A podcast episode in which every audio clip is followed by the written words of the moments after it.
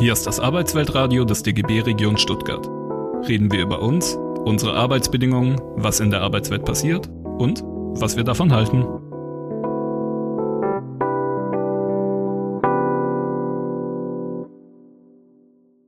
Herzlich willkommen, liebe Kolleginnen und Kollegen. Herzlich willkommen hier im Willy Bleicher Haus an diesem historischen Tag. Ich freue mich sehr, dass wir dich, lieber Frank Deppel, für unsere Veranstaltung gewinnen können. Herzlich willkommen in Stuttgart.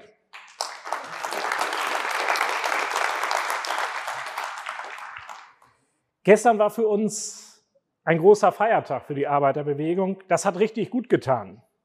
Wir waren bundesweit knapp 300.000 Gewerkschafterinnen und Gewerkschafter und wir haben gezeigt, dass unser Leitbild einer solidarischen Gesellschaft, in der es keine Ausgrenzung gibt, in der wir für Humanität stehen und für Vielfalt nach wie vor aktuell ist und die Zustimmung der Menschen erfährt. Und das ist auch gut so. Es war richtig schön, mit der großen Familie mal wieder unterwegs zu sein. In Freiburg hat es morgens geregnet.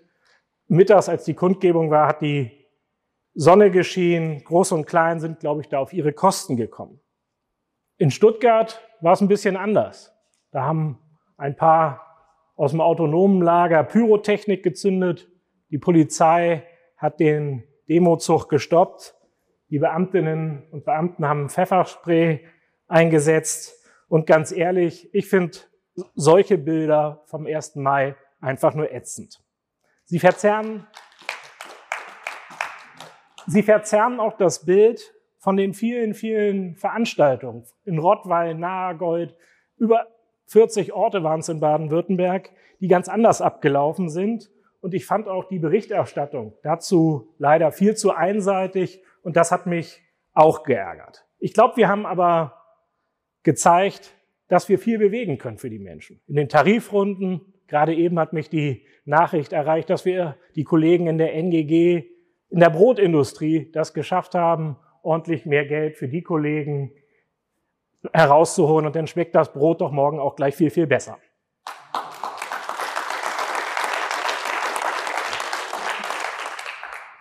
Menschen, die ihre Geschichte nicht kennen, sind dazu verdammt, sie zu wiederholen. Wer auch immer diesen Satz gesagt hat, er oder sie hatte recht.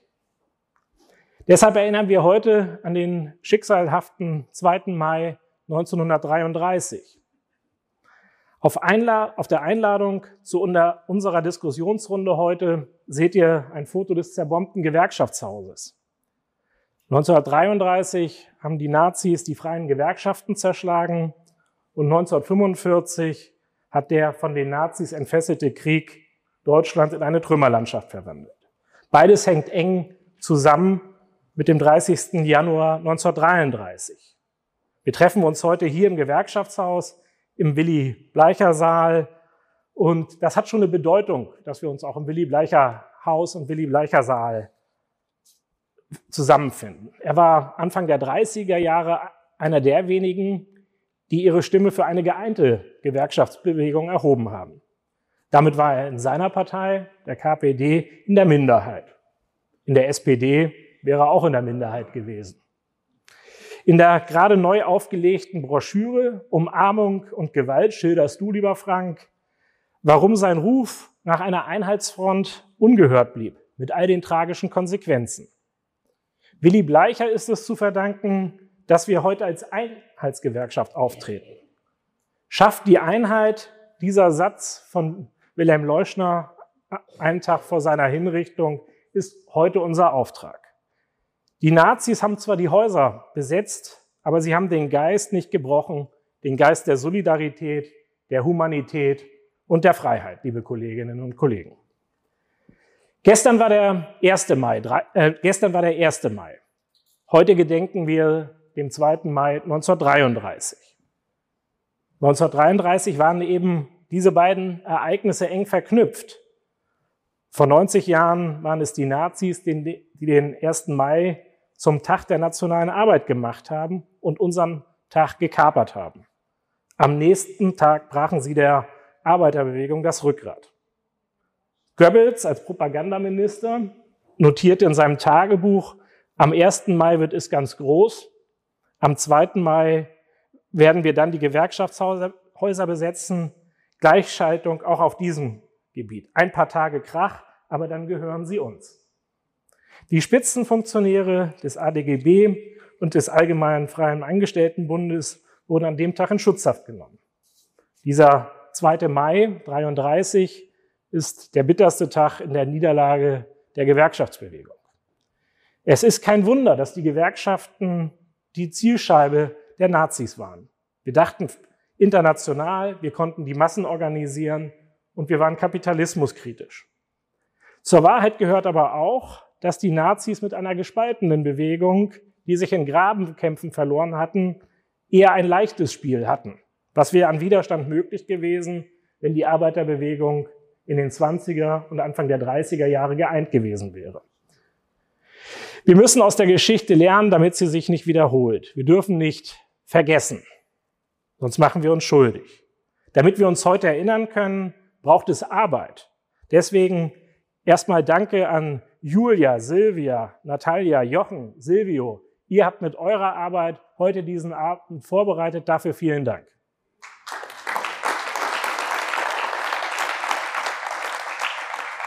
Auf euren Stühlen findet ihr die Broschüre Umarmung und Gewalt.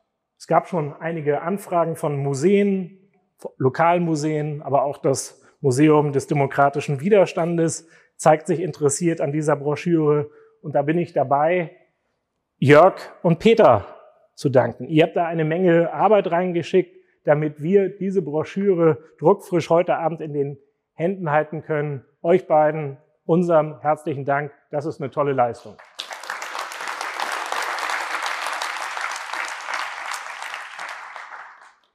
Erich Kästner hat einmal gesagt, man darf nicht warten, bis, ein, bis aus einem Schneeball eine Lawine geworden ist. Man muss den rollenden Schneeball zertreten. Die Lawine hält eben keiner mehr auf. Und wir müssen heute Schneebälle zertreten, wenn die Nazis wieder aus ihren Ecken kommen. Nie wieder Faschismus. Lange Zeit haben wir geglaubt, dass das so bleibt und dass die Menschen aus der Geschichte gelernt haben. Ihr wisst, das war ein Irrtum. Denkt an Italien, denkt an den faschistischen Mob in Brasilien, aber denkt auch an die Meinungsumfragen in Brandenburg, Sachsen und Thüringen, wo die AfD auch stärkste Partei ist. Was heißt das heute für uns als Gewerkschaften? Unser historisches Versprechen, die Einheit zu schaffen und die Auseinandersetzung mit dem Faschismus. Das heißt für mich, dass die Verteidigung der Demokratie für uns ganz oben auf der Tagesordnung stehen muss. Genau das war auch unser Motto, was wir mit ungebrochen solidarisch gemeint hatten. Und das ist eben auch die rote Karte für Spalter und Hetzer. Ich glaube, wir müssen aber auch sehen, was Menschen heute bewegt, was sie provoziert und warum sie sich auch von einem demokratischen System abwenden. Und da ist es eben auch die demokratiepolitische Aufgabe von Gewerkschaften, Fehler und Defizite im demokratischen System zu benennen und demokratische Alternativen aufzuzeigen, nicht im Sinne einer Einschränkung der Demokratie, sondern in Form einer Erweiterung der Demokratie und von Ausbau von Mitbestimmung. Das fängt mit dem Betrieb an und bezieht sich sicher auch auf das politische Geschäft. In den Betriebsratswahlen haben die Rechten letztes Jahr versucht, groß durchzustarten. Sie haben das Gott sei Dank nicht geschafft. Sie sind mit großen Worten gestartet, haben aber Gott sei Dank eher eine Niederlage erfangen. Daraus dürfen wir uns aber nicht zurückziehen und sagen, die haben es nicht geschafft und wir lehnen uns zurück.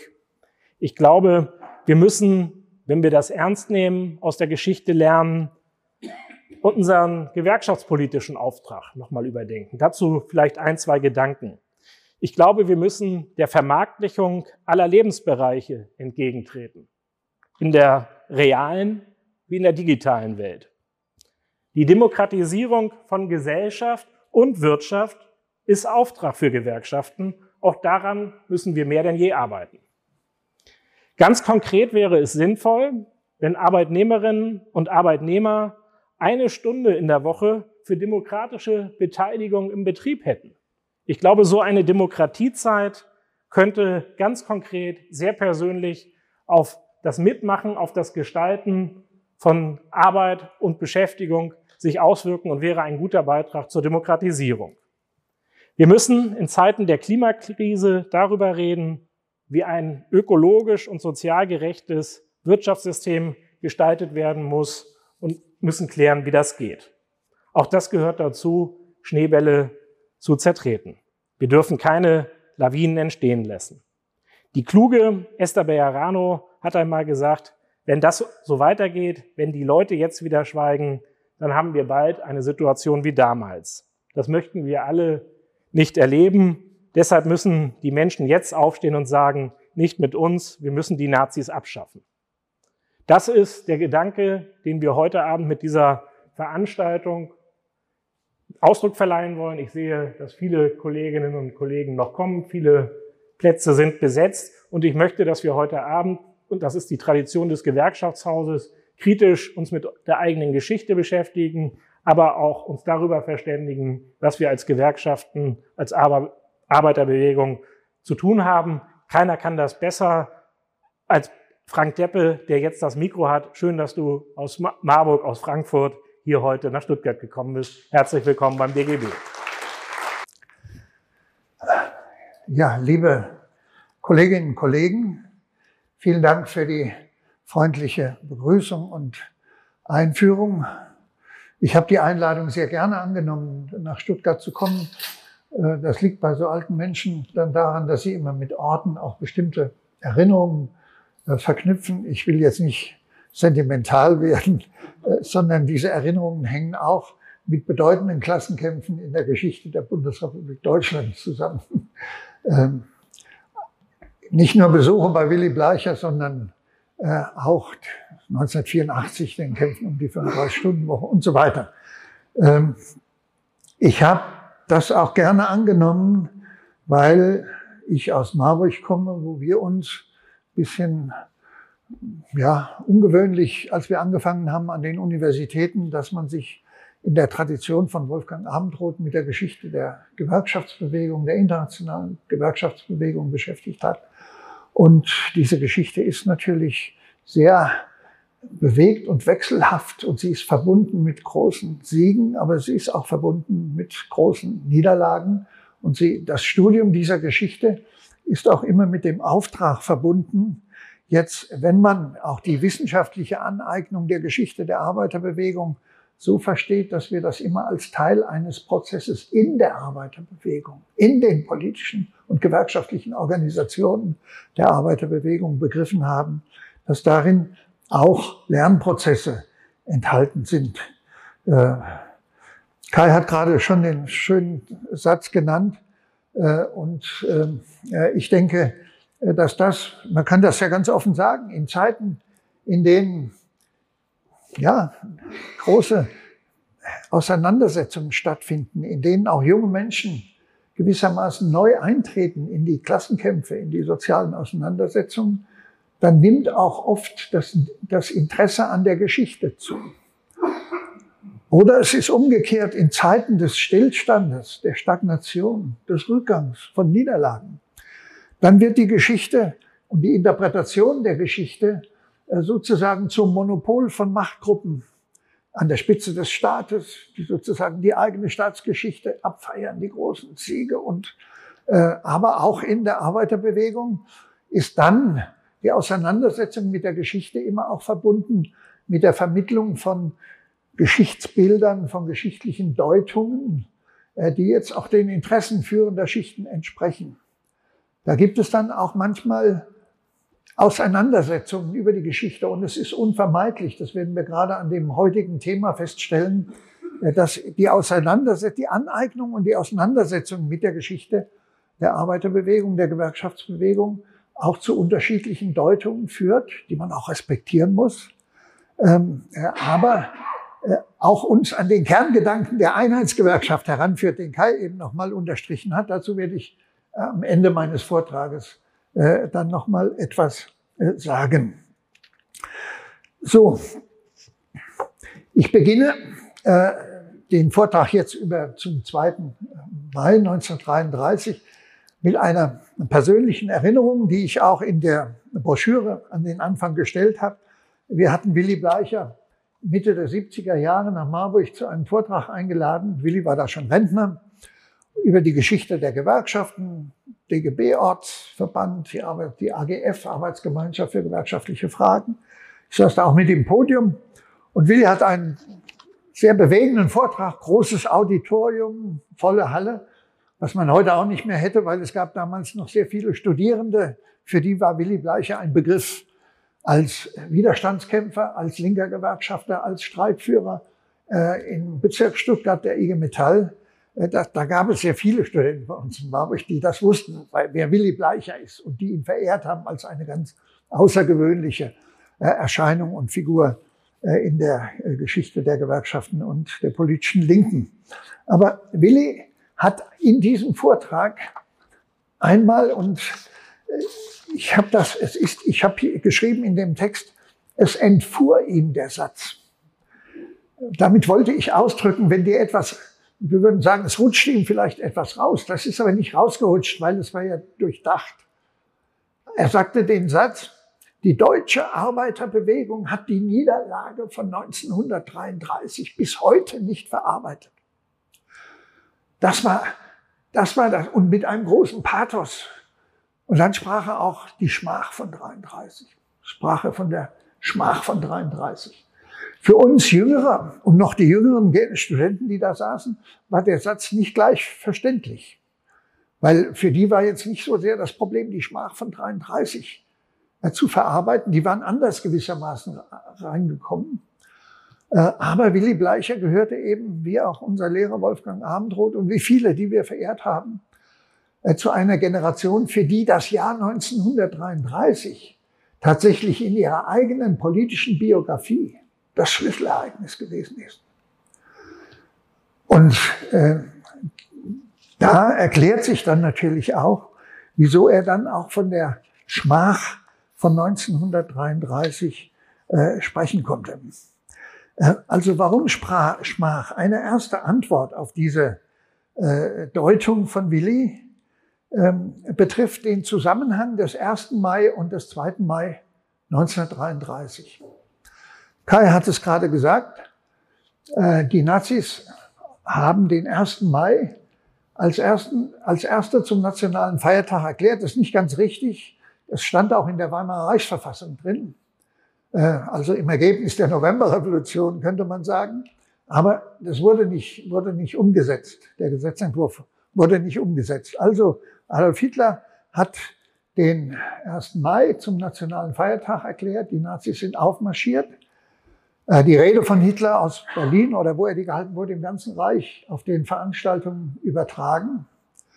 Und zu diesem 1. Mai äh, hat auch der Vorstand des ADGB, also der, des Allgemeinen Deutschen Gewerkschaftsbundes, das waren damals, es gab noch Richtungsgewerkschaften von 1933, christliche Gewerkschaften, hier Stunkersche Gewerkschaften, es gab nationalistische Angestelltenverbände, aber die sozialistischen, die sich selbst als sozialistisch verstanden haben, Gewerkschaften, großen Gewerkschaften, waren der Allgemeine Deutsche Gewerkschaftsbund mit dem AFA-Bund, als ein Angestellten, einer Angestelltenverband mit einem ganz hochinteressanten Vorsitzenden Siegfried Aufhäuser, der nach 1945 leider in der DAG gelandet ist, äh, weil er in der Zeit vor 1933 einer der klügsten war, auch auf der Vorstandsebene äh, und der, der linkesten war auf der Vorstandsebene der Gewerkschaften. Also der ADGB, dieser allgemeine deutsche Gewerkschaftsbund, sozialistisch, überwiegend mit der SPD, das war ja als Richtungsgewerkschaft dann auch klar verbunden,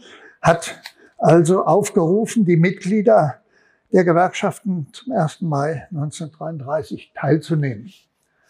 Ähm, ich zitiere mal aus einem Buch, auf das ich ein bisschen stolz bin. Äh, das ist von mir und Wittig Rossmann herausgegeben 1981 unter dem Titel Wirtschaftskrise, Faschismus und Gewerkschaften. Bin ein bisschen stolz drauf. Äh, erstens, weil ich habe jetzt mal wieder reingeschaut in der Vorbereitung, war beeindruckt. Es ist überwiegend ein Dokumentenband. Äh, und das ist schon sehr wichtig, diese Dokumente aus der damaligen Zeit sich ein bisschen genauer anzuschauen. Und zweitens war ich stolz drauf, als ich dann reingeschaut habe.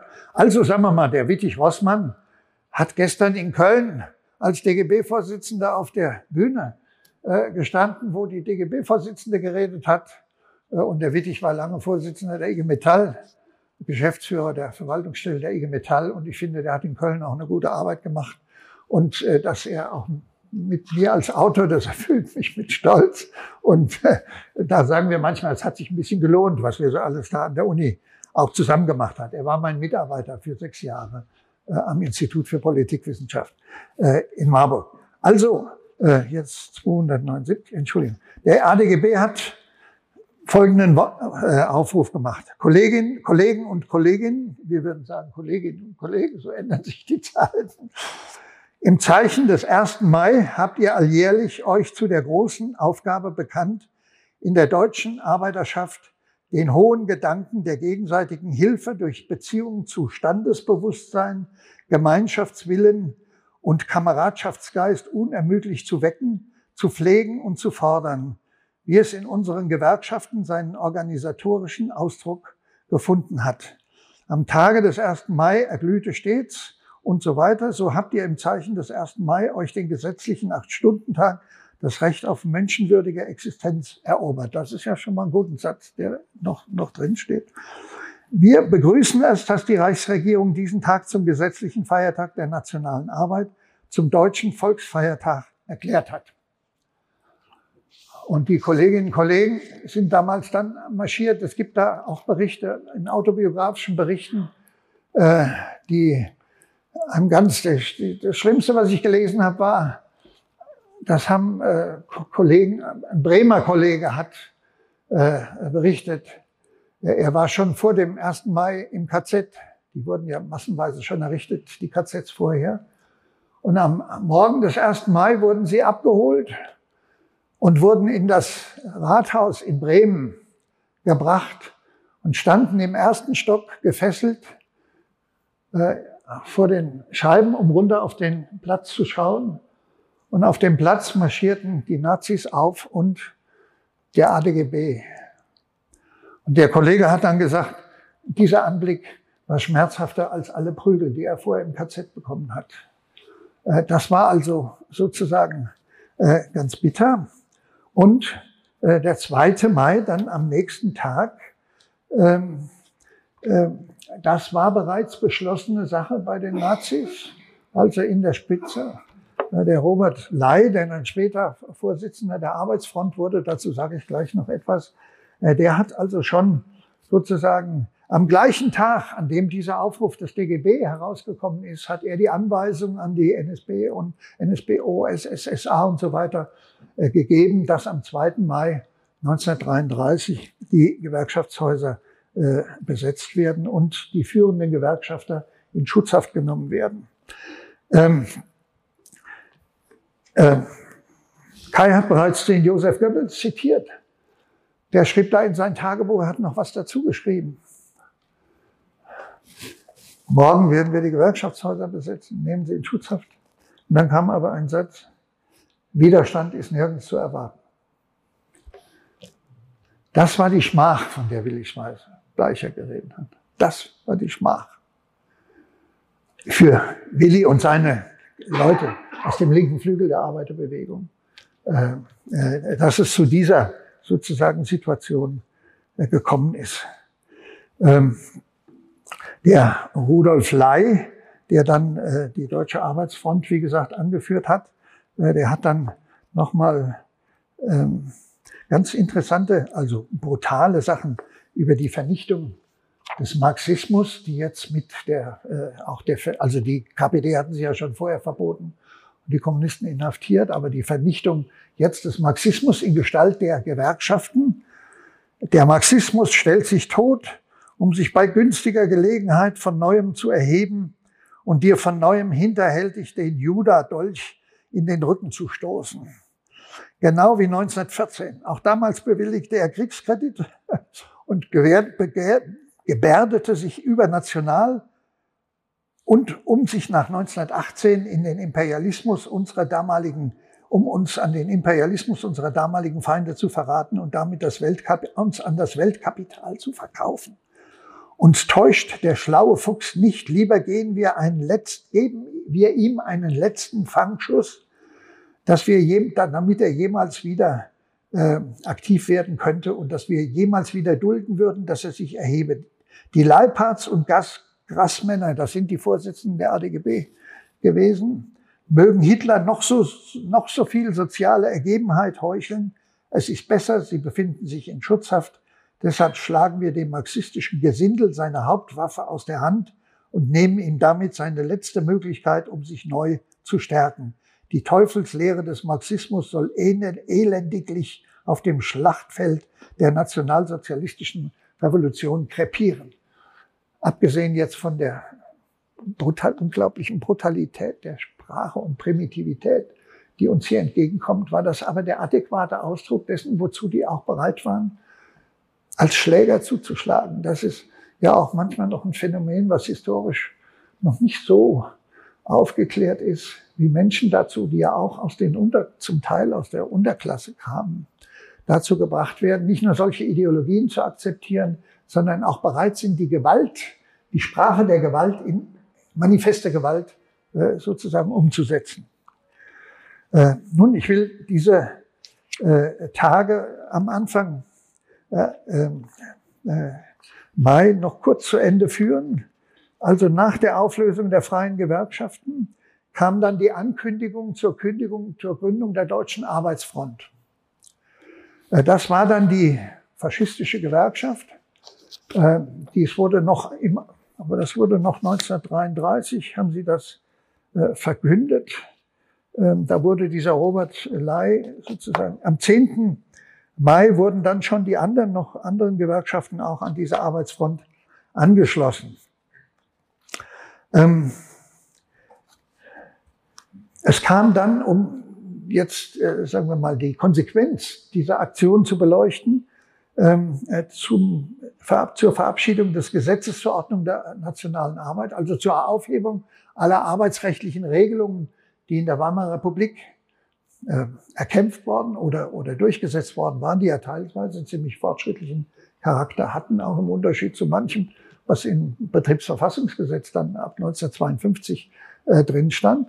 Aber das Gesetz zur Ordnung der nationalen Arbeit vom Januar, Januar 1934, das war jetzt sozusagen der Schlusspunkt. Ähm, und die Arbeitsfront galt jetzt als die große Interessenvertretung. Aber sehr bald war klar, dass die Arbeitsfront, das will ich gleich erläutern, warum überhaupt keine wirkliche Interessenvertretung war. Ähm, äh, und, aber die Arbeitsfront wurde mit großem Aufwand ausgestattet, etwas zu tun für die Freizeit der Arbeiter, der deutschen Arbeiter überwiegend.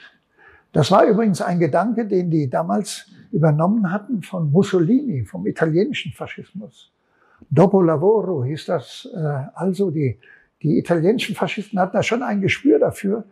Der Kampf um die Seele des Arbeiters, den sie an den Marxismus verloren hatten, denn es gab noch Abstimmungen im Jahr 1934, wo Vertrauensleute in den Betrieben gewählt werden sollten, äh, die die NSBO und die Nazis krachend verloren haben.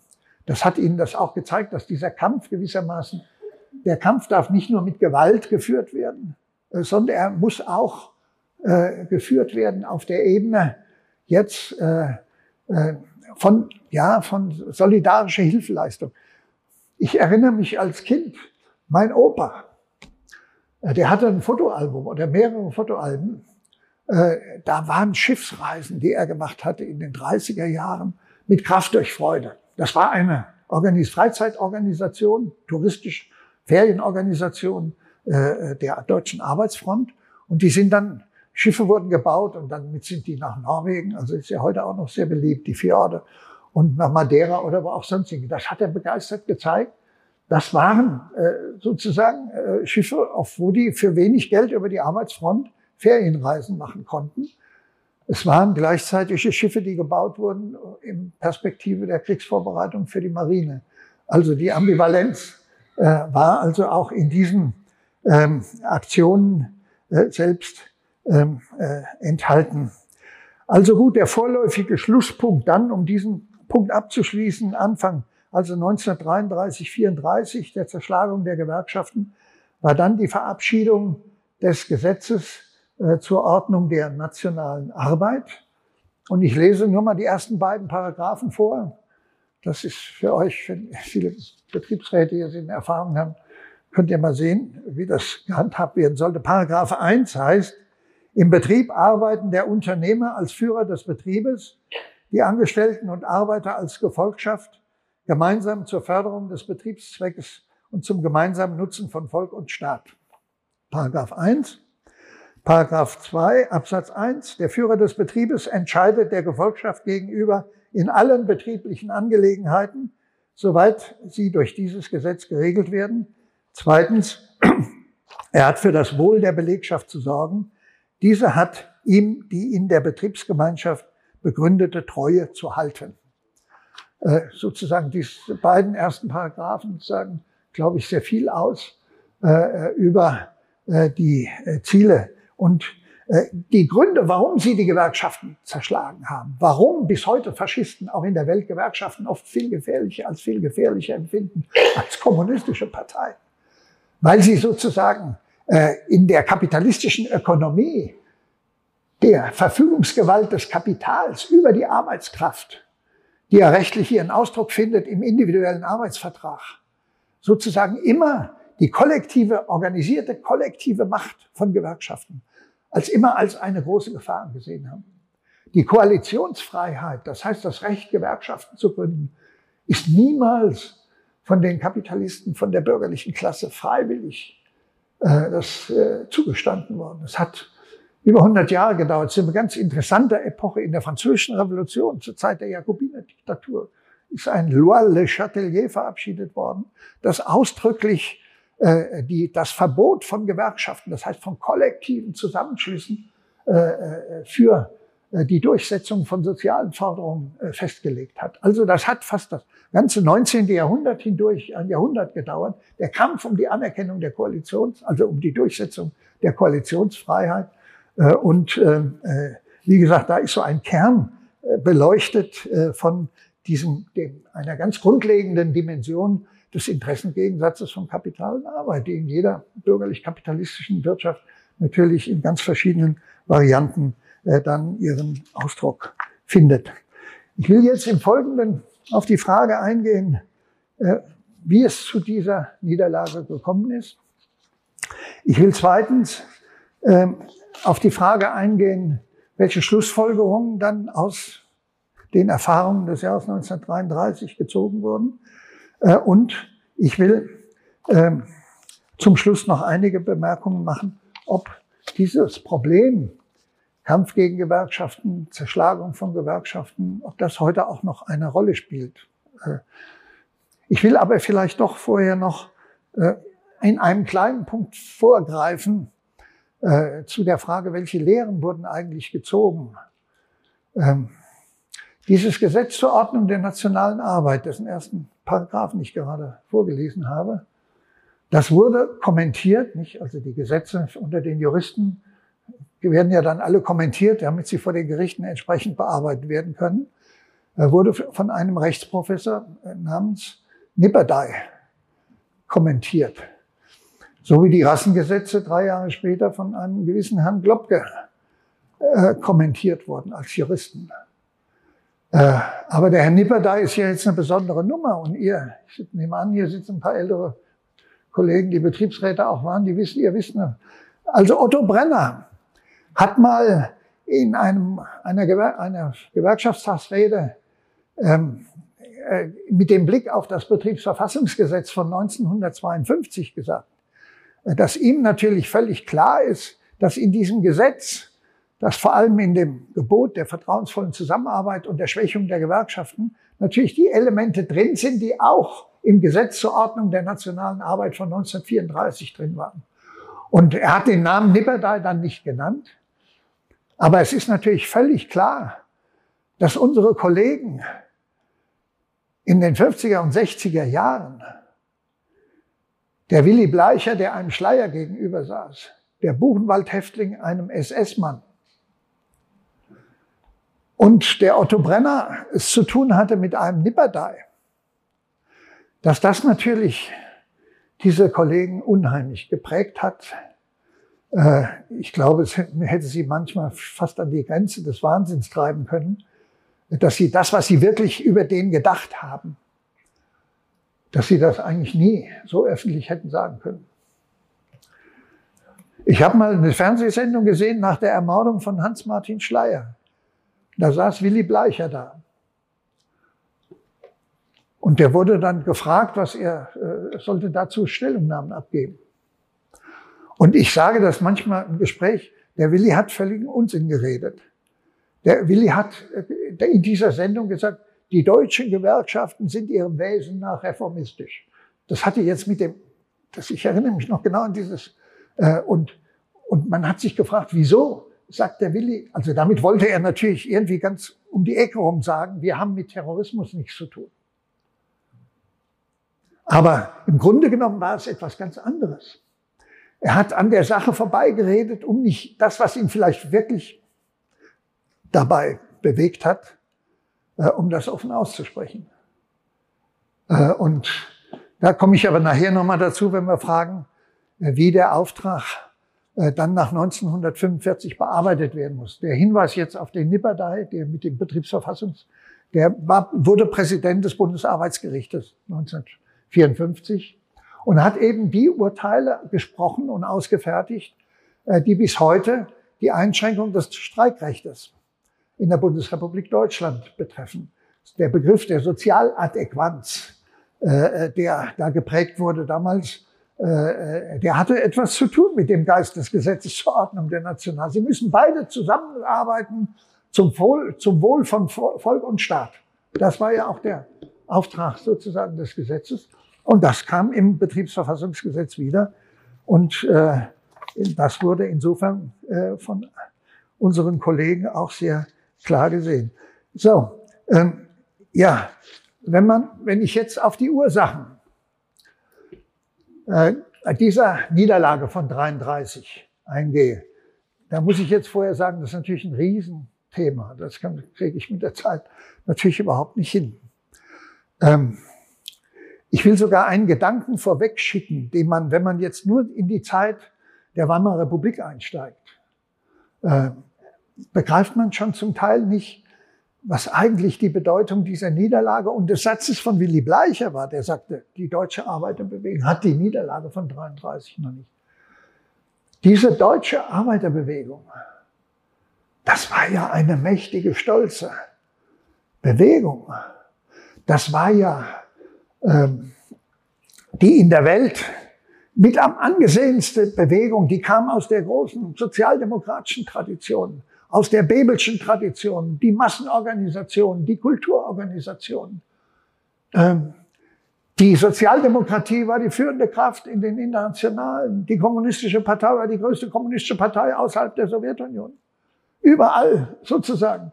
Die, die, äh, was man sozusagen als Klassenkultur oder als, als äh, auch bezeichnen kann, das war ja, äh, das äh, gehörte ja zur Stärke dieser Bewegung auch dazu.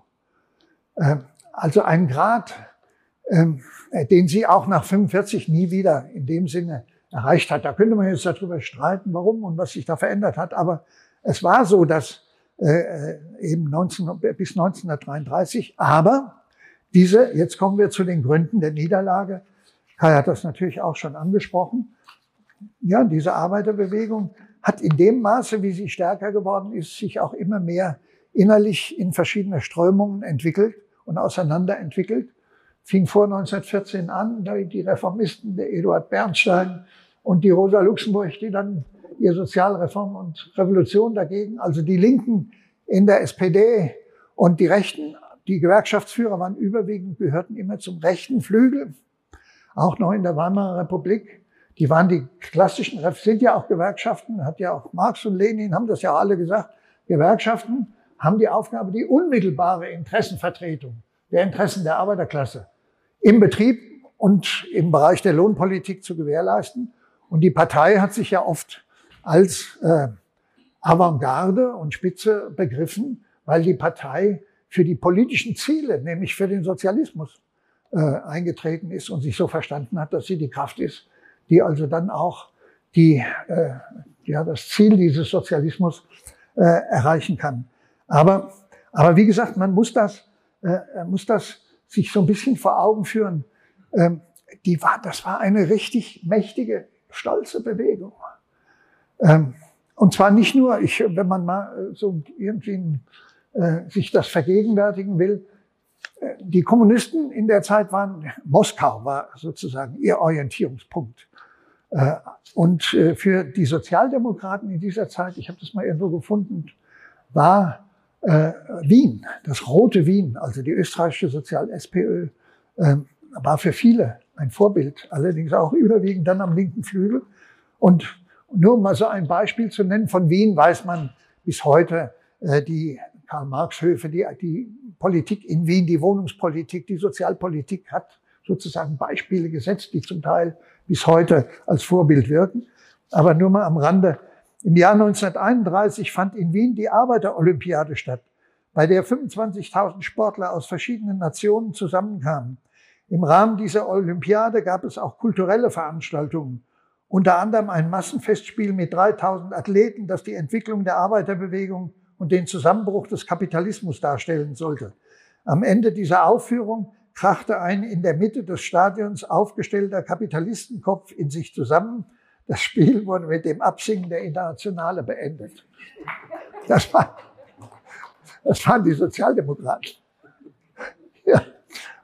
Also, aber wie gesagt, ähm, der, äh, diese jetzt, das, die, die, diese Spaltung hat sich vor 1914 bereits entwickelt, ich muss das ja sehr kurz machen, und sich dann in, in der Folge des Ersten Weltkrieges und der Novemberrevolution verfestigt in der Weimarer Republik zu diesem Bruderkampf und diesem Bruderkrieg.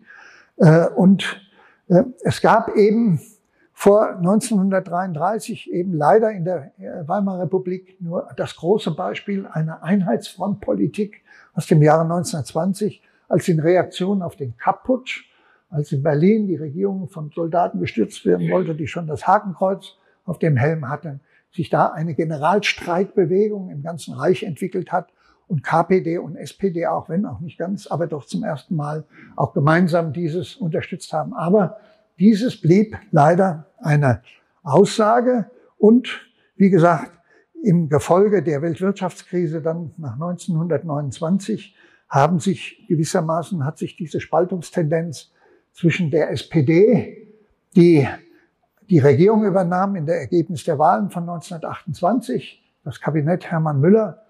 Aber auch das äh, äh, führt dann äh, zu äh, Willy Bleicher und anderen hin, übrigens auch zu Willy Brandt, ähm, von den jungen Leuten, die einerseits am linken Flügel der SPD entsetzt waren über die Politik, die die SPD gemacht hat. Das war die Kabinettspolitik die SPD hatte den Wahlkampf 1928 mit der Losung geführt, Kinderspeisung statt Panzerkreuzer. Das war eine Diskussion darüber, ob die Reichswehr eine neue Panzerkreuzer kriegen soll. Also Aufrüstung. Und nachdem sie eine Regierung gebildet haben, zu der auch die DVP gehörte, also eine rechte äh, Partei, äh, wurden Panzerkreuzer gebaut. Da sind eine ganze Leute, eine ganze Reihe von Leuten, vor allem der Jungsozialisten, empört aus der SPD ausgetreten, unter anderem Willy Brandt, der damals noch Herbert Frahm hieß, in, in Lübeck. Äh, und äh, die haben ja dann, so wie die vom rechten Flügel der KPD, äh, die, die sogenannte ultralinke Wende der KPD und der kommunistischen Internationale ab 1928 abgelehnt haben, als abenteuerliche Politik, die auf unmittelbar revolutionär, ähm, revolutionären Zusammenbruch des Kapitalismus in Wirtschaftskrise revolutionäre Eroberung der Macht und Hauptfeind ist die Sozialdemokratie, so mit diesen drei Dingen. Und das haben jetzt auch äh, die, die sich dann in der KPO mit Thalheimer und Brandler zusammengefunden haben, die übrigens hier im Stuttgarter Raum und bei, in der Industrie hier einen besonders großen Einfluss hatte. Jakob Walcher zum Beispiel war einer äh, auch der ganz wichtigen äh, Menschen aus dieser Bewegung. Mir fällt das immer ein, dass diese Stuttgarter Bewegung, da gibt es auch viele Autobiografien dazu. Aber ich habe noch mal, als ich, im, ich war im SDS in den 60er Jahren und äh, war auch Mitglied im Bundesvorstand des SDS. Und der Bundesvorsitzende war Helmut Schauer. Und Helmut Schauer kam aus Stuttgart und kam vom zweiten Bildungsweg und er hatte eine Lehre gemacht in einem Stuttgarter großen Betrieb. Und das muss ja in 50er Jahren gewesen sein. Und Helmut Schauer erzählte immer, äh, dass er als Lehrling da anfing. In der Halle kam der Betriebsrat zu ihm und hat ihm das Gewerkschaftsbuch der IG Metall in die Hand gedrückt und hat zu ihm gesagt, wir sind hier in der IG Metall. 14 Tage später kam der gleiche Betriebsrat und hat ihm die Broschüre von Rosa Luxemburg, Sozialreform oder Revolution, in die Hand gedrückt und hat gesagt, lies das mal. Ähm, das waren natürlich, das waren, also jetzt rede ich ja von der Zeit nach 45, vor 1933 war es natürlich viel deutlicher. Es gab also in, gerade hier im Raum Stuttgart ein, wegen der betrieblichen Verankerung sozusagen auch der jungen KPD-Leute äh, gab es also eine relativ starke Bewegung. Die haben sich dann nochmal kurz vor 1933 wurde die SAP, Sozialistische Arbeiterpartei, äh, gegründet. Äh, da sind nicht alle von der KPO mit dabei gewesen, aber dieser linke Flügel der SPD, äh, die gehörten dazu. Und ja, das gehört auch zu diesen Fragen. Leider muss man sagen, ist es denen überhaupt nicht gelungen, auch wie den gerechten KPD-Opposition, ist es denen überhaupt nicht gelungen, einen größeren Einfluss zu erreichen. Ich glaube, die SAP hat noch mal bei Wahlen kandidiert. Ich habe jetzt aber den ganz wenig Prozente, äh, die sie bekommen haben. Sie hatten einzelne lokale Schwerpunkte. Stuttgart war so einer. Offenbach, ich komme aus Frankfurt, Offenbach war so einer auch.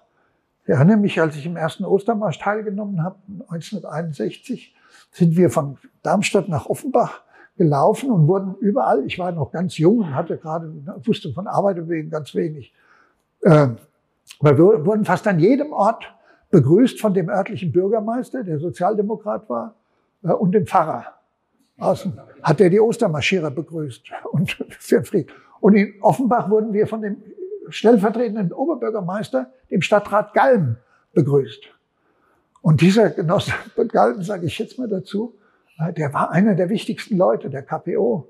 Äh, das habe ich aber dann später erst über die Doktorarbeit von Kai Tjaden äh, der Assistent war bei uns in Marburg und mit dem ich, der mich sehr viel für mich getan hat, habe ich es darüber erfahren. Aber wie gesagt, dieser, wie wir heute sagen würde, vernünftige Position in der damaligen Situation, die wurde leider nicht mehrheitsfähig.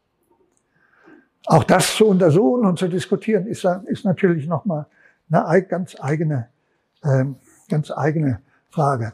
Es war dann so, wenn wir nochmal kurz versuchen zu sagen, wie es dann zu dem ersten und dem 2. Mai kam, was jetzt die Gewerkschaften betrifft. Naja, die Führung der, des, des ADGB äh, hat relativ, also der, Grundgedanke war der, äh, ob sie den Versuch zu machen, auch in das neue System zu integriert zu werden. Also man könnte fast mal sagen, die Rettung der Organisation stand für viele als Hauptmotiv da. Wie können, also die, die Zerschlagung der Organisation war das Schlimmste, was sie erwarteten. Und was kann man tun, um sozusagen diese Zerschlagung der Organisation zu verhindern?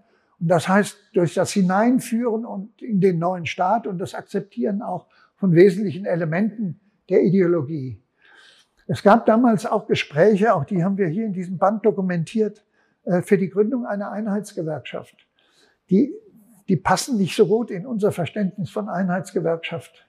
Ähm, äh, denn es waren Gespräche mit den christlichen Gewerkschaften und den Hirsch-Dunkerschen Gewerkschaften, äh, wie man jetzt zusammen noch die hineinführen kann, also wie man die Nazis und Hitler dazu bringen kann, sie zu akzeptieren.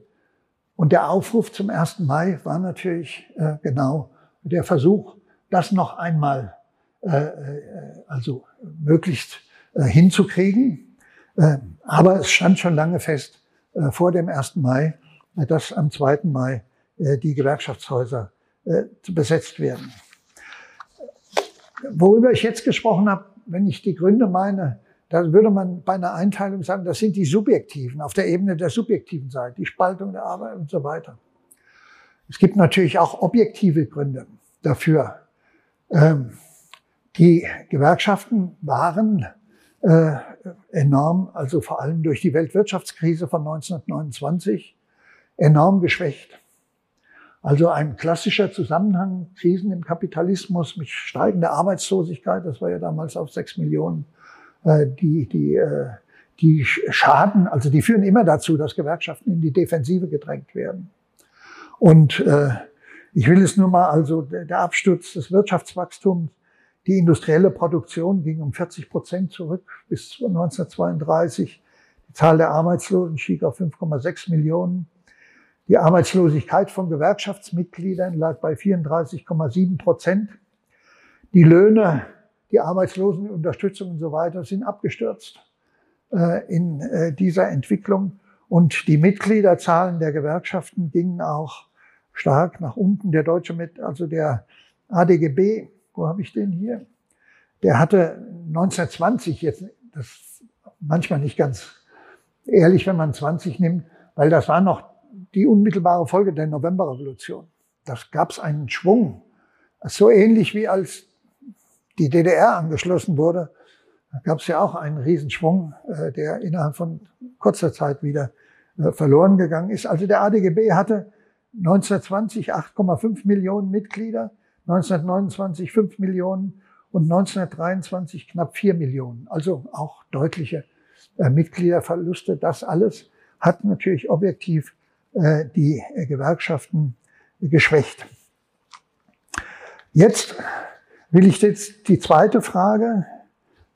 Äh, habe ich, ich habe noch, habe ich noch ein bisschen Zeit. Gut. Äh, die zweite, die Lehren, die man gezogen hat.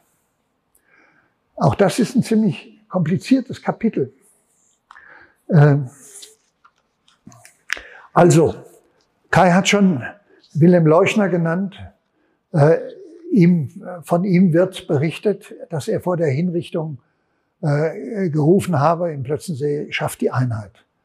Das ist eine ganz wichtige Botschaft, die bis, bis ähm, äh, man kann vielleicht sagen, der Einheitsgedanke in der Arbeiterbewegung, der hat während des Zweiten Weltkrieges, und zwar vor allem ab 1941, als sich auch die sogenannte Anti-Hitler-Koalition gebildet hat.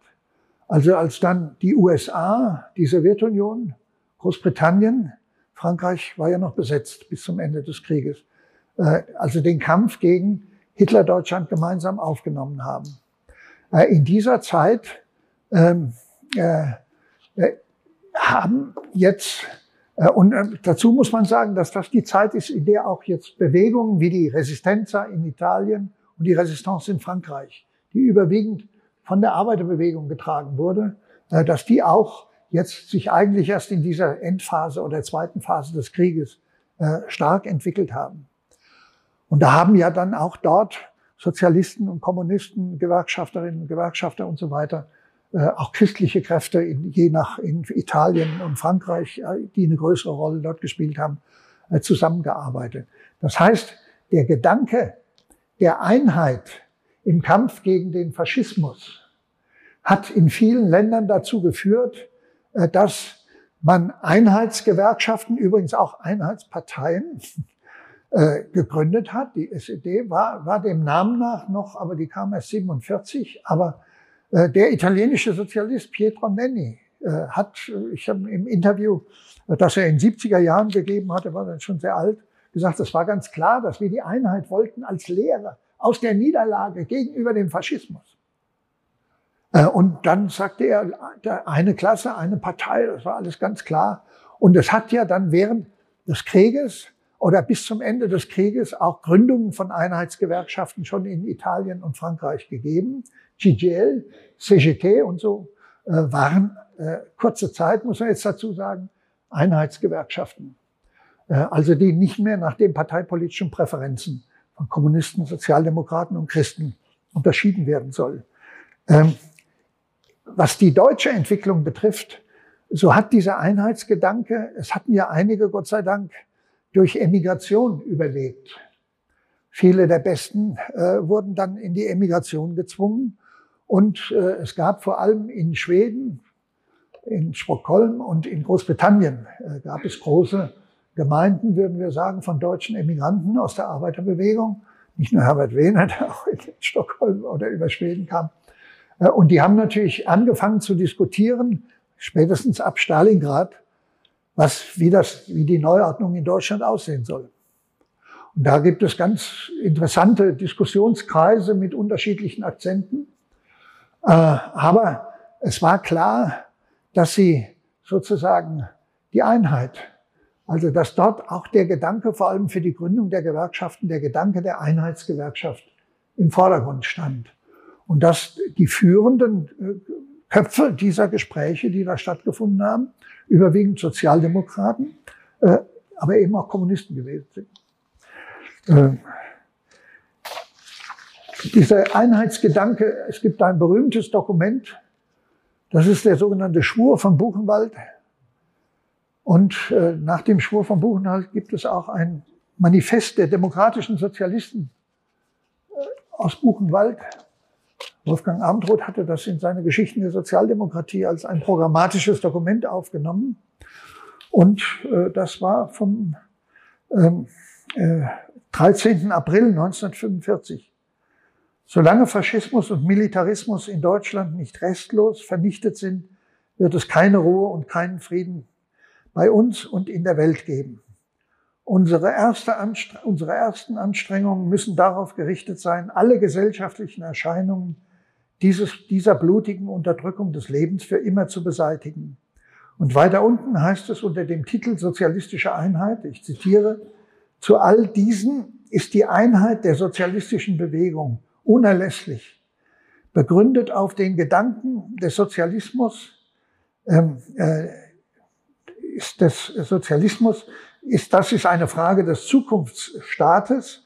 Äh, nee, Entschuldigung, da heißt es, der Sozialismus ist jetzt nicht mehr eine Frage des Zukunftsstaates, sondern die unmittelbare äh, Gegenwartsaufgabe. Das war ihre Vorstellung, dass jetzt nach äh, diese Frage des Sozialismus Kurt Schumacher hat das sogar noch äh, auf Parteitagsreden nach 45 auch vertreten. Dann haben die Kommunisten auch gesagt, nee, bitte nicht so schnell, ein bisschen langsamer geht's wahrscheinlich. Aber ähm, also die, die, dieser Gedanke der Einheit, der spielte also eine sehr große Rolle und war jetzt auch in, wie gesagt, der Arbeiterbewegung anderer Länder äh, auch stark vertreten. Ja, und jetzt kommen wir, wenn man fragt, Warum hat der Willy Bleicher gesagt, die deutsche Arbeiterbewegung hat die Niederlage von 33 bis heute nicht verarbeitet? Dann könnte man sagen, weil diejenigen, die jetzt 1944 bis 1946 von der Einheit in diesem Sinne gesprochen haben, nicht wussten, dass ab 1947, 48 der Kalte Krieg begann. Also die Herausbildung einer neuen Konfrontationskonstellation äh, zwischen zwei Blöcken, nämlich einem westlichen Block von den USA geführt und einem östlich von der Sowjetunion geführten Block, der ja dann mit militärisch, durch die militärische Konfrontation, viele von euch, wir haben das ja miterlebt, bis zum Ende der Sowjetunion, ja die internationale Politik und vor allem in Deutschland natürlich durch die DDR und die Bundesrepublik Deutschland, also in hohem Maße äh, auch politische Wirkungen entfaltet hat. Das war ganz unvermeidlich. Und das führte natürlich dazu, dass fast, es fast manchmal ein bisschen äh, paradox erscheint, dass der DGB als Einheitsgewerkschaft nicht wie die CGT in Frankreich, CGTU hieß die dann, unitär, zusammen, nicht zerfallen ist. Ähm, der Grund dafür hat mit dem Kalten Krieg zu tun dass mit dem Kalten Krieg sozusagen der kommunistische Flügel, der die Einheitsgewerkschaft mitgetragen hatte, Willi war ja wieder mal ein Beispiel dafür, der wurde in die Defensive gedrängt bis hin zur Illegalisierung in den 50er Jahren.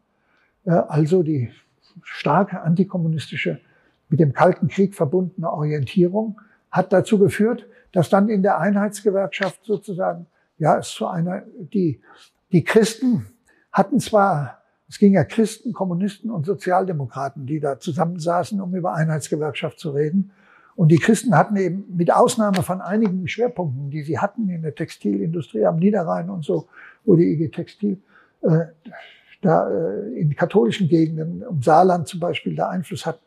Aber insgesamt, ich glaube, Willi hat in dem Vortrag in Marburg gesagt, als sie die Einheitsgewerkschaft gegründet haben, als wir die Ortskartelle gebildet haben, da haben wir einen Sozialdemokraten, gab es einen Sozialdemokraten und da gab es einen Kommunisten und dann haben wir einen Christen gesucht, weil das war nicht so einfach, einen zu finden.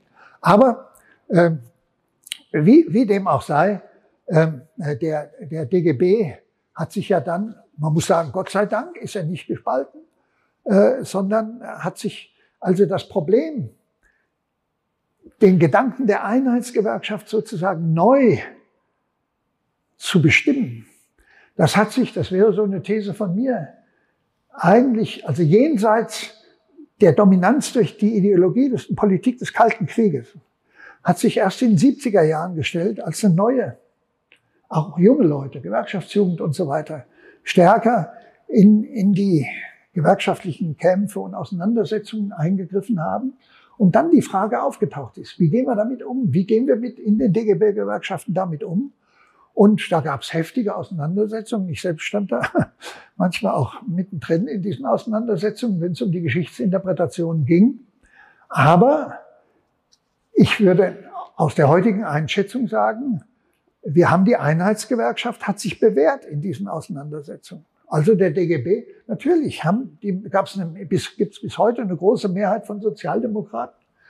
Aber wir haben in den großen Geschichtskonferenzen des DGB, das ist meine Rede auf dieser Geschichtskonferenz, ist auch in diesem Buch hier enthalten, ähm, äh, waren wir dann eben auch anerkannt, selbst wenn wir dort verprügelt werden sollten.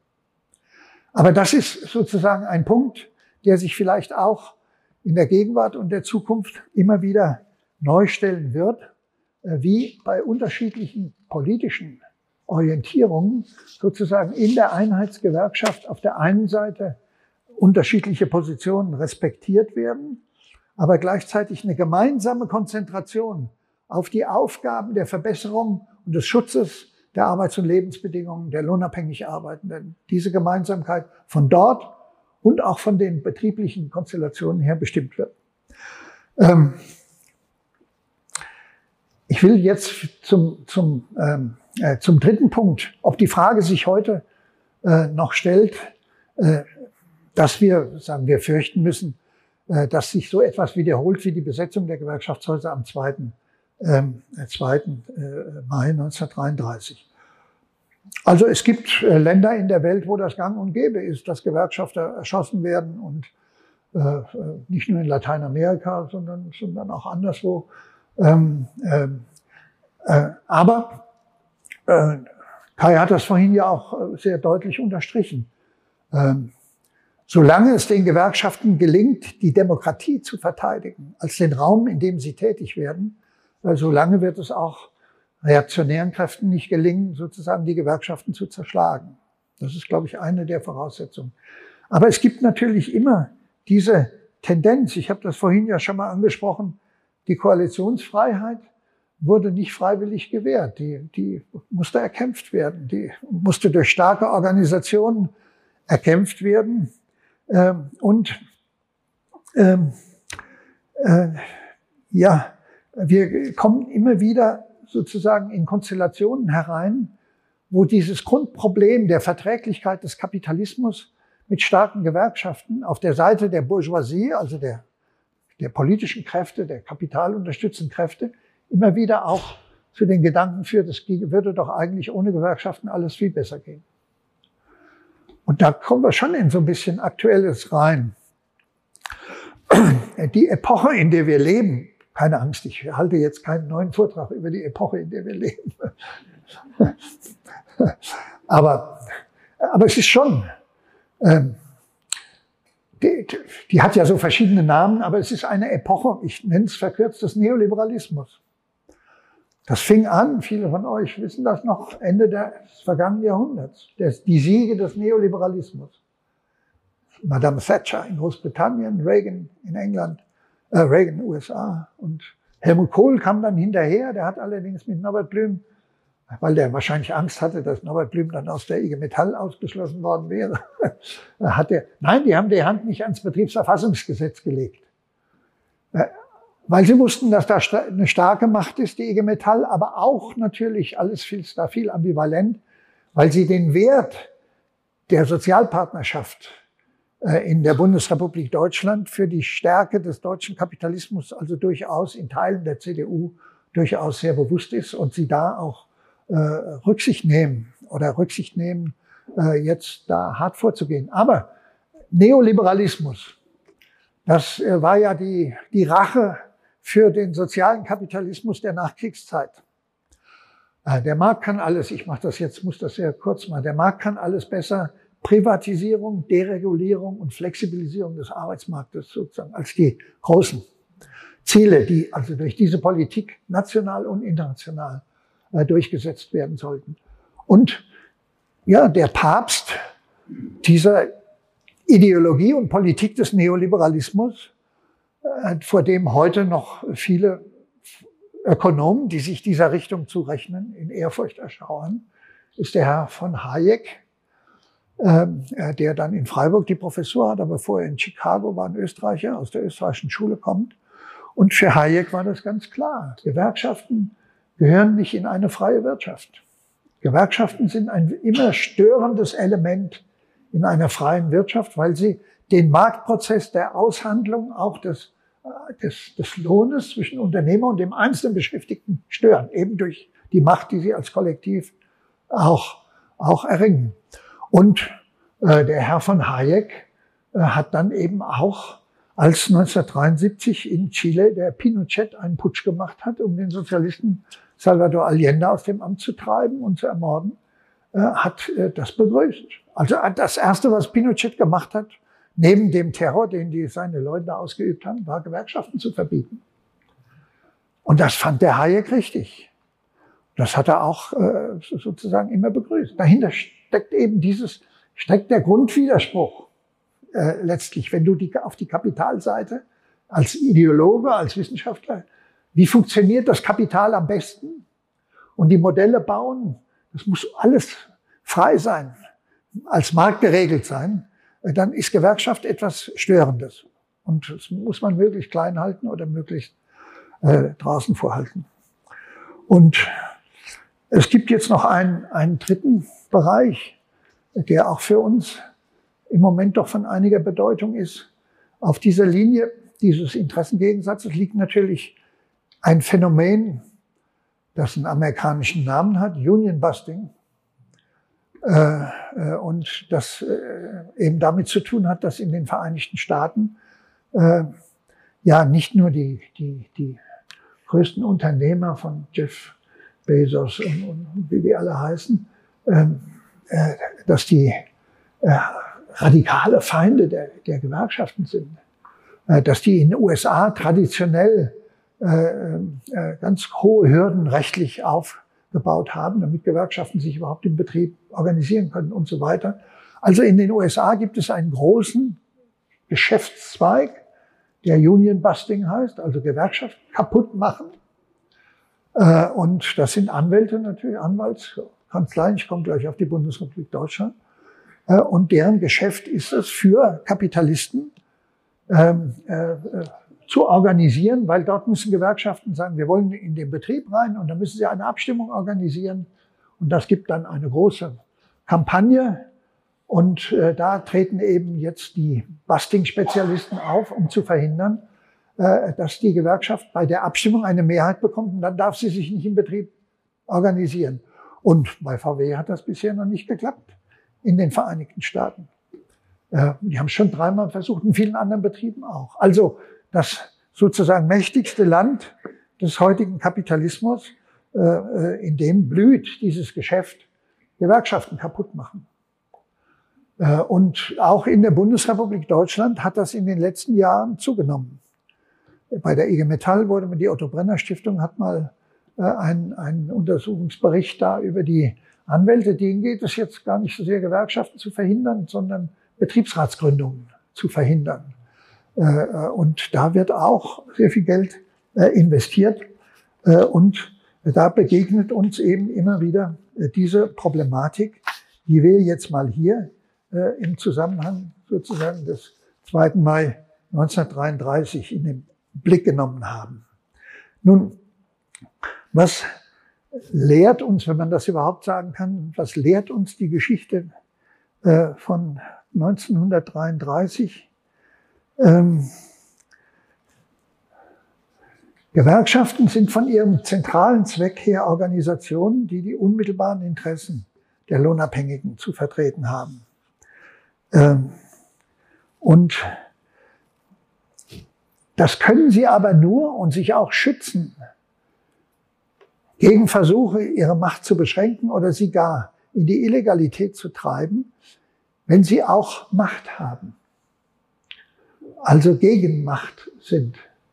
Und diese Gegenmacht äh, darin besteht, äh, dass sie in der Lage sind, sozusagen in Konflikten mit dem Kapital, in Tarifverhandlungen, auch in betrieblichen Auseinandersetzungen, äh, sozusagen über starke Repräsentationsorgane, das wären die Betriebsräte vor allem, aber auch durch die Mobilisierung der Belegschaften und in, bei Tarifauseinandersetzungen, Mobilisierung von Beschäftigten ganzer Branchen, dass sie dort in der Lage sind, Gegenmacht zu zeigen und auch einzusetzen. Äh, bis, bis dahin, dass das nicht nur in Tarifverhandlungen, wo es um Lohn, Lohnfragen geht, äh, äh, der Fall ist, sondern äh, dass das auch äh, in politischen Grundsatzfragen äh, äh, eingesetzt werden muss, ja, wenn es um die Haltung der Demokratie geht. Das war ja der Grund dafür, warum sich die IG Metall und dann auch der DGB in den 60er Jahren und Willy Bleicher war einer der wichtigsten Redner, so im Kampf gegen die Notstandsgesetze engagiert haben. Man könnte ja ausrückblickend sagen, ach, waren die so aufgeregt ähm, äh, wegen der Notstandsgesetze, die sind ja nie angewandt worden. Ja, warum waren die so aufgeregt? Weil sie das Jahr 1933, das war die Generation derer, die das Jahr 1933 erlebt hatten. Und das, war das, das waren diejenigen, die wussten, wer der Schleier und wer der Nipperdei und wer der Chef des Bundesnachrichtendienstes und wie viele von diesen Alten äh, in den wichtigen Organen des Sicherheitsdienstes und so weiter saßen.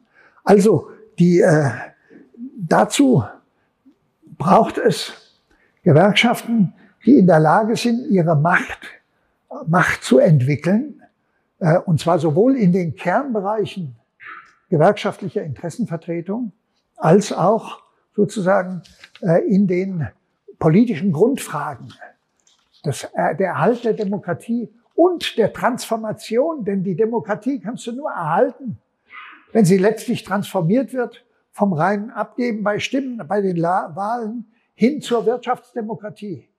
Kai hat das vorhin auch schon angesprochen.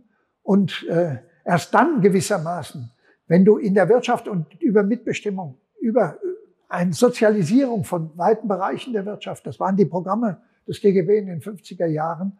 Äh, und durch die Fähigkeit der Gewerkschaften auch zu mobilisieren ähm, gegen Projekte der Reaktion, die Gewerkschaftsmacht einschränken. Als äh, die Mitbestimmungsregelungen in der Montanindustrie die unter englischer Besatzung noch vor der Gründung der Bundesrepublik Deutschland eingeführt worden waren, vor allem mit dem, im Ruhrgebiet, als äh, Anfang der 50er Jahre äh, die Arbeitgeber gefordert haben, dass diese, dass das die Mitbestimmung, also Montanmitbestimmung, dass die jetzt wieder in deutsches Recht umverwandelt werden muss, als dass die weg muss vom Tisch. Da haben die beiden betroffenen Gewerkschaften, IG Metall und IG Bergbau, in zwei Uhr Abstimmungen veranstaltet und haben die Frage gestellt, seid ihr bereit zum Erhalt der Mitbestimmung zu streiken? Und das Ergebnis war 99 Prozent Ja. Und das war der Grund dafür, dass auch die, die CDU dann dem Mitbestimmungsgesetz von 1951 zugestimmt hat. Zähneknirschend. Ich habe die Diskussionen, die es damals äh, im, im Bundestag gab, habe ich mal irgendwann äh, mal gründlicher mir angeschaut. Also, aber da spielte in der CDU übrigens auch noch die christliche Arbeitnehmerschaft eine größere Rolle, als sie das in späteren Jahren getan hat. Gut, was, wenn ich jetzt davon gesprochen habe, dass eben Gewerkschaften, dass eine der Lehren von 33 ist, man muss auch dann die Macht und die Bereitschaft haben in die Auseinandersetzung um die Erhaltung der Demokratie. Auch ja, in Form von Streikbewegungen äh, äh, einzutreten. Dann könnte, ja, dann könnten jetzt viele sagen, ja, das ist, ist, selbst in der Weimarer Republik, wo sie alle viel stärker waren, war es ja nur einmal beim Kaput so. Ähm, ich will das jetzt nicht mit einer künstlichen frohen Botschaft beenden, sondern mit einem Hinweis zum Nachdenken. Wir erleben gegenwärtig in Westeuropa von Großbritannien über Frankreich nach Portugal, Belgien bis in die Bundesrepublik Deutschland übrigens hinein die größte Streikwelle seit den 70er Jahren. Und in diesen Streiks finden viele, das wäre jetzt ein eigenes Thema, deswegen will ich das, ich will nur sagen, und äh, von Frankreich, und diese Streiks sind in vielen Punkten hochpolitisch. Da geht es um Zentralfragen von Demokratie. Und zwar in Frankreich ganz offensichtlich, weil es um das äh, Programm der Rentenreform und so weiter und das Verhalten von Macron, der sich ja der Verfassung, die der de Gaulle sich hat machen lassen, um eine Diktatur auszuüben, äh, der sich der Verfassung bedient. Aber auch die, auch die Auseinandersetzung, äh, wo junge Kolleginnen aus den Kitas, aus den Krankenhäusern sozusagen in der vordersten Front von Streikbewegungen stehen. Wo finden die Streiks statt? Wo ist die Militanz mit am größten? In dem Bereich der Reproduktion weil dort die Widersprüche dieser Formation des Neoliberalismus, die in den letzten Jahren aufgebrochen, immer deutlicher erfahrbar wären. Jetzt, natürlich sind sie ausgelöst auch durch die Inflation, weil aber die Kämpfe selbst hochpolitisch sind, weil viele im Bereich des Staates tätig sind. Und im Bereich des Staates, von den Polizisten bis zu den Lehrern und Lehrerinnen, in einigen Ländern sind die Lehrer inzwischen und die Lehrerinnen die Hauptstreikkräfte also nicht Streik, Streitkräfte, sondern Streik, die aktivsten Kräfte in den Streiks. Äh, die Krankenhäuser sind sozusagen Gesundheit, Wohnen, Verkehr, Bildung. Das sind große Felder der Auseinandersetzung, in denen die Beschäftigten gegen miserable Entlohnung und schlechte Arbeitsbedingungen kämpfen, aber zugleich dafür kämpfen, dass die Qualität dessen, was sie da erarbeiten und anbieten als Leistung im Gesundheitswesen, im Bildungswesen, in den Schulen, dass die Qualität verbessert wird. Und das erfordert eine neue Prioritätensetzung im Bereich der Staatsausgaben. Und das ist natürlich hochpolitisch in einer Zeit, in der die Hochrüstung praktisch zu den Prioritäten dann der Staatspolitik gehört, vor dem Hintergrund des natürlich des Angriffskrieges auf die Ukraine. Und von daher denke ich, äh, wenn ich jetzt sagte zum Schluss, füge ich nochmal diesen Hinweis hinzu. Äh, das sind natürlich, wir leben natürlich jetzt in ganz anderen Zeiten, aber diese Grundwahrheit, dass wir starke Gewerkschaften brauchen, äh, wenn es um die unmittelbaren Interessen geht, dass wir aber heute die Gewerkschaften, die politische Linke in Westeuropa ist teilweise im schrecklichen Zustand. Darf man keine falschen Illusionen irgendwie verbreiten. Das muss sich alles noch durch große Lernprozesse durcharbeiten. Aber die Gewerkschaften sind zurück. Also Frank Wernicke hat gestern in Frankfurt, ich war da mit am Römerberg, habe Trompete geblasen. Ähm, aber das nebenbei. Äh, Frank Wernicke hat gesagt, Verdi hat 90.000 äh, neue Mitglieder seit Januar. Das ist ja ein, das ist jetzt der organisatorische Bereich, aber der organisatorische Bereich ist ja hochpolitisch, das brauche ich euch nicht zu sagen. Äh, und äh, ich denke, dass, äh, dass das jetzt in einer Zeit, wo wir natürlich nicht das erleben, was, was in der Weimarer Republik und in der sogenannten Zwischenkriegsperiode passiert ist. Aber wir, wir leben ja in Krisenzeiten. Zeit ist aus den Fugen, sagen sie alle. Polykrise oder viel, so viele Namen hat das. Und, äh, und bei vielen Menschen nimmt die Angst zu, äh, wie die Zukunft wohl sein wird. Und wenn es nicht die eigene ist, die Zukunft der Kinder und so weiter.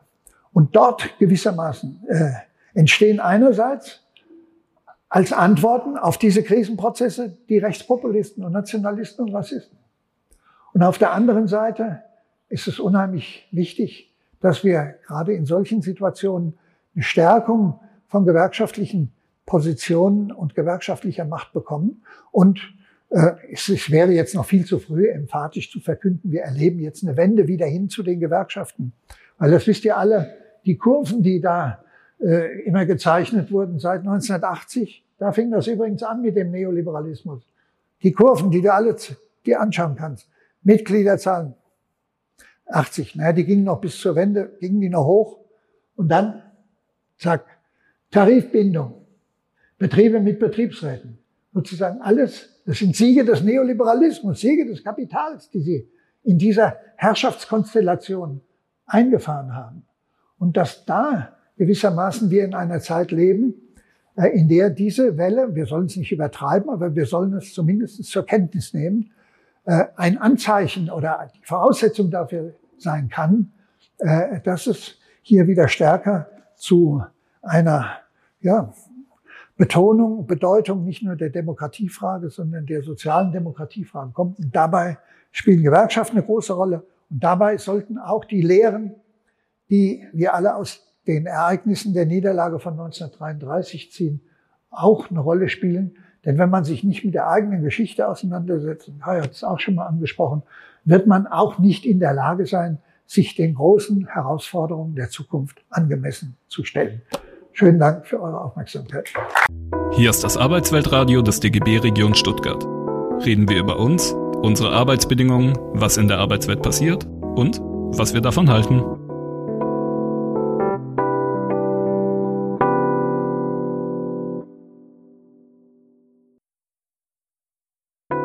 Das war das Arbeitsweltradio des DGB Region Stuttgart. Mehr Infos, Videos und alle Folgen findet ihr auf dem YouTube-Kanal. Folgt uns auch auf Instagram, Twitter und Facebook.